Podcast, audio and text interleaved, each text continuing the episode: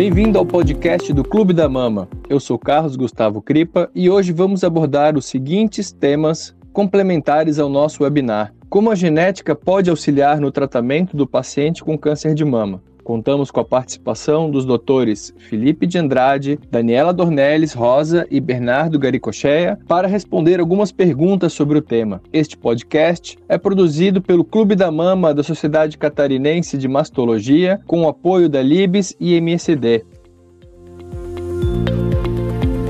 A genética está cada vez mais inserida na prática clínica como ferramenta que auxilia médicos e pacientes nas tomadas de decisões e promete indicar novos rumos terapêuticos. A evolução tecnológica que permite crescente acesso aos dados genéticos também nos desafia a interpretação e aplicação desses novos conhecimentos que devem ser constantemente renovados. Tais fatos marcam o início de uma era da medicina da precisão, aonde a individualização dos casos será influenciada pelas informações genéticas que permeará as diversas etapas do tratamento do câncer de mama. Será que estamos preparados para lidar com os novos desafios estabelecidos e com os que ainda estão por vir? Nosso podcast está dividido em três episódios complementares, onde cada convidado responde uma pergunta pertinente ao tema. Doutora Daniela, sabemos que existem alguns marcadores genéticos que podem influenciar a escolha terapêutica. Hoje, como um teste genético pode auxiliar o oncologista clínico no planejamento dos tratamentos sistêmicos do câncer de mama e qual a sua atual importância? Os testes genéticos em câncer de mama, eles são muito importantes para poder planejar o tratamento hoje em dia. Então, se a gente for pensar lá no diagnóstico, fazer uma testagem germinativa de acordo com as indicações, que a gente usa muitas indicações do NCCN, por exemplo, exemplo, pacientes com menos de 50 anos, principalmente aquelas com tumores triplo negativos, pacientes com história familiar de câncer importante, conforme as recomendações ali do NCCN, a gente deve pedir uma testagem germinativa, ou seja, dos genes da paciente, não do tumor propriamente, para que a gente possa planejar o tratamento. No início, antes de fazer a cirurgia, Saber que existe uma variante patogênica, uma mutação em BRCA1 ou BRCA2, por exemplo, pode indicar ou favorecer uma mastectomia bilateral. Também a gente tem usado mutações de BRCA1 e 2 no cenário adjuvante daquelas pacientes que fizeram neoadjuvância antes para tumores triplo negativos, ficaram com doença residual.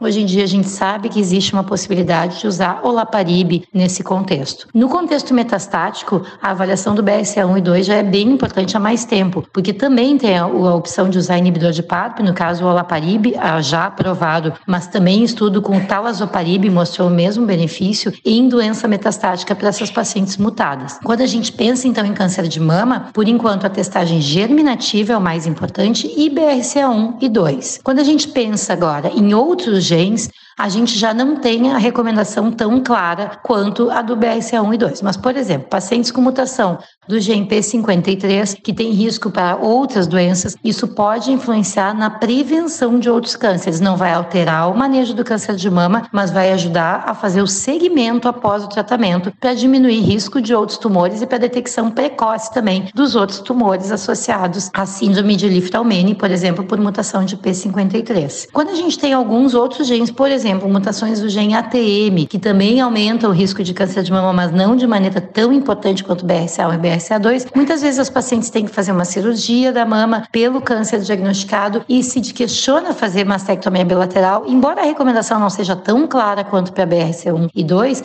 também dá para se discutir, porque o gene ATM também aumenta o risco de câncer de mama contralateral. Então, talvez favoreça algumas decisões. Então, o que eu posso concluir é que a avaliação genética germinativa molecular dessas pacientes com câncer de mama hoje em dia é bem importante para as definições terapêuticas, principalmente no cenário triplo negativo até o momento. Mas a gente tem que lembrar que mutação de BRCA1 e 2 também podem acontecer em casos de pacientes com tumores luminais. Então, BRCA2 tem um percentual maior até de pacientes que possam ter câncer de mama luminal. Então, deve ser pedido a avaliação genética independente do subtipo biológico, mas seguindo os critérios indicados que a gente pode usar do NCCN. Agradecemos a doutora Daniela pela sua participação e a você que esteve conosco até aqui. Não deixe de conferir nossa série completa com o webinar e os artigos comentados para você poder ficar totalmente por dentro desse tema tão importante. Obrigado e até a próxima.